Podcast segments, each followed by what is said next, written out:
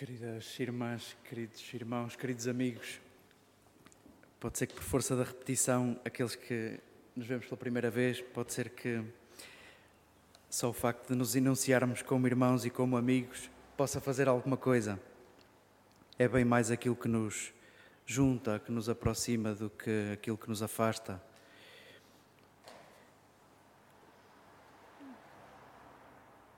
Começo desde já por dizer-vos e confessar-vos, esperando a vossa absolvição, que tenho uma mistura de sentimentos neste dia. Mas o que vai prevalecer é, é a alegria deste dia. Nós celebramos, se nos habituamos a, a chamar a Deus Pai, como Jesus nos ensinou, a chamá-lo Papá. A verdade é que Ele nos ensinou a chamar Papá e nós nunca lhe chamamos Papá. Mas vamos, olhamos para a figura de Deus como Pai. A verdade é que Ele também tem as características todas de uma mãe e, e não é abuso nenhum dizer que Deus é mãe. E talvez no dia de hoje, se temos pudor em dizer que, que Deus é mãe, pelo menos no dia de hoje, deixemos que isto seja verdade. Saboreemos no dia de hoje a maternidade de Deus. Se calhar é o que celebramos no dia de hoje, a maternidade de Deus. Se nos recordarmos, eu de facto só posso falar da minha experiência, eu sei que não se pode tornar universal. A minha mãe foi o meu primeiro alimento, e se calhar esta verdade vale para muitos de nós. Além da vida intrauterina, no sentido literal, a minha mãe foi o meu primeiro alimento. Eu alimentei-me da minha mãe, alimentei-me do corpo da minha mãe. E acredito que isto se aplique a muitos de vós. E a minha mãe mudou hábitos e fez esforços para ser o meu alimento, para ser o nosso alimento. E a verdade é que nós tornamos-nos naquele alimento. Eu tornei-me o que a minha mãe era naquela altura. O mesmo é dizer, eu tornei-me um ser capaz de gerar, de criar, de cuidar e foi o que aconteceu com todos nós. Vamos, os que tiveram a sorte desta experiência literal e os que tiveram a sorte da metáfora, de serem alimentados em gestos de cuidado e de ternura. A verdade é que nós nos tornamos naquela que era o nosso alimento. Celebramos o Deus que se esforça por habitar o nosso cotidiano, escutávamos na primeira leitura um pescar de olho, um aceno ao Deus cuidador do Antigo Testamento e que não cessa de fazer pactos e está sempre disposto a arrepender-se do castigo. Vamos lembrar que todas estas categorias são nossas e projetadas na imagem de Deus. Porventura, Deus nunca castigou, embora o povo olhasse para as vicissitudes, para as adversidades, vendo onde é que a gente poderá ter falhado, onde é que a gente poderá ter ignorado a presença de Deus.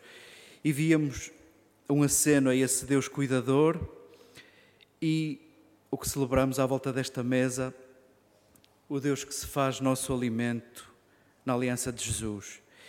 E sim, celebramos o Deus que quer habitar a nossa fome, a nossa carência uns dos outros, o Deus que nos permite a nós transformarmos naquilo que comemos, que nos permite sermos criadores, que nos permite ser cuidadores à sua maneira. Celebremos o Deus que nos diz que o que temos chega para sermos alimento.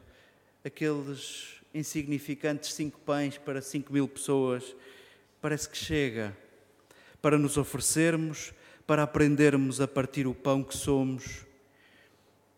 Celebremos nesta festa que chamamos do corpo de Deus, celebremos o nosso corpo e os corpos de todos os próximos que são morada sagrada de Deus. No primeiro milénio, a Igreja era comum ouvirmos nos padres da Igreja, nas pregações, nas homilias, a Igreja era entendida como a presença real de Jesus. Nós, uns com os outros, pessoas, comunidade. Era a presença real de Jesus. e o pão repartido na mesa da Eucaristia era o corpo místico de Jesus. E por causa de algumas, podemos chamar guerras, algumas disputas à volta da Eucaristia e da substância daquele pão, lutas que começaram no século XI e que se foram prolongando no século XIV, no tempo da, da Reforma Luterana, e foram continuando, barroco fora e século XIX fora. Foram debates, foram querelas, foram disputas, foram lutas que desde cedo inverteram aquilo que dissemos há pouco. Foram alimentaram braços de ferro entre tribos, entre grupos. E acharam, que pena, e acharam que se devia alterar. Então passou a chamar-se ao pão da Eucaristia a presença real de Jesus e a nós, à Igreja, aos próximos, corpo místico, corpo místico. E que pena o segundo milénio ter decidido isto. E por causa disso, neste dia, gosto tanto de lembrar o primeiro milénio onde os cristãos se olhavam como presença real de Jesus.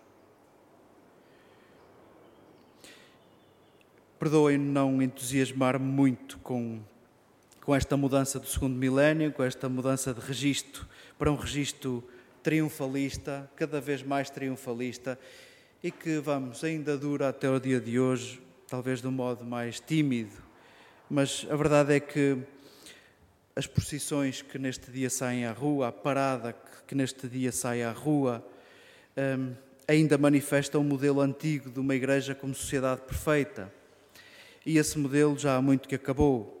Nós, no século XX, num grande exercício de auscultação e de reflexão interna, sublinhamos três categorias para dizermos igreja. Somos povo de Deus, somos corpo de Cristo, somos templo do Espírito.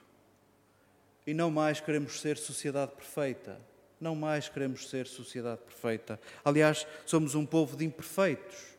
Imperfeito não significa defeituoso. Imperfeito significa inacabado, em processo. E somos isso. Somos uma sociedade de gente em processo. E isso diz o registro pascal. Nós não estamos feitos. Estamos em mudança e virmos aqui também nos muda, ou devia mudar. Acabou há muito tempo o modelo de igreja-sociedade perfeita, graças a Deus. Inquieta-me a mim, não tenho que partilhar isto convosco, mas se me permitis, inquieta-me quem não está nesta parada, quem não está nesta procissão, os invisíveis desta procissão os que não podem estar, os que não querem estar, os que não têm lugar, os que não suportam o registro triunfalista. Somos um povo de imperfeitos, de inacabados, somos pessoas em processo. E a pretexto de nos apresentarmos unidos neste grande exercício de sairmos à rua, que é, há de ser louvável também, a pretexto de nos apresentarmos unidos, a verdade é que fizemos do pão da Eucaristia objeto de divisão entre nós. E talvez por isso a minha confusão de sentimentos neste dia. O pão que Jesus distribuiu chegou para todos e sobrou, e o nosso pão não chega agora para todos, não chega agora a todos.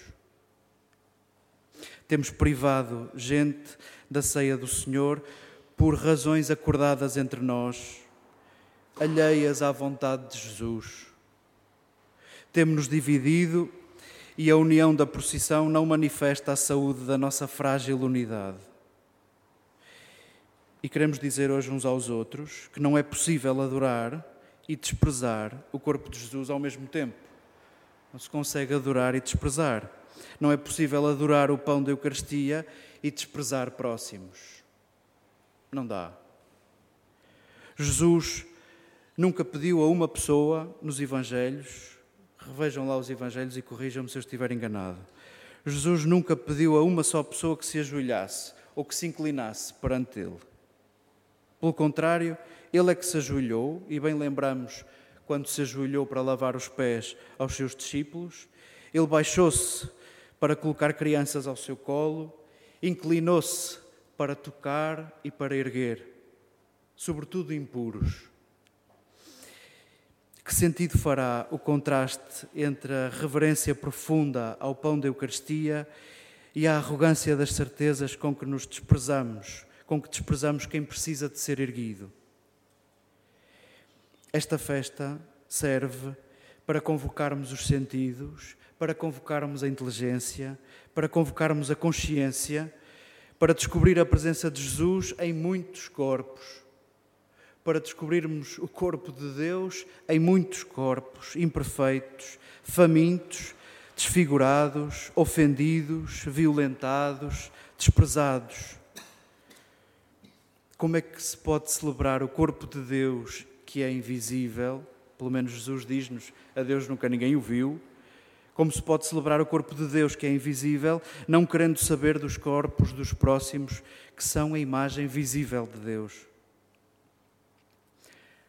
Celebramos a encarnação e esta é a razão da nossa maior alegria. A encarnação não é um ato pontual na história, mas sim um Deus que ainda hoje se manifesta na carne, na tua carne, na minha carne, na carne da comunidade, destes que se juntam, destes que se veem uns aos outros, destes que procuram quem não se vê, destes capazes de erguer com o pouco que têm e o pouco que são. Perguntemos-nos no dia de hoje, já que colocamos a Eucaristia de um modo mais simbólico e mais consciente no centro da nossa reflexão e da nossa oração, perguntemos-nos que impacto tem a Eucaristia no meu processo e no nosso processo de nos assemelharmos a Jesus. Este encontro de semelhantes, de famintos, de carentes, alimentados da mesma palavra e do mesmo pão, em que medida é que isto me torna mais misericordioso? Sentar-me à volta desta mesa, ouvirmos a mesma palavra, partilharmos o mesmo pão, em que medida é que isto me torna mais misericordioso, com mais vontade de compreender e de aceitar, com mais pachorra, com mais paciência, com uma pachorra que Deus tem comigo, com a paciência que Ele tem comigo. Em que medida é que este encontro, esta palavra, este pão, me vai descentrando das minhas medidas, dos meus confortos, dos meus preconceitos como referência? Em que medida é que tudo isto me torna mais amoroso?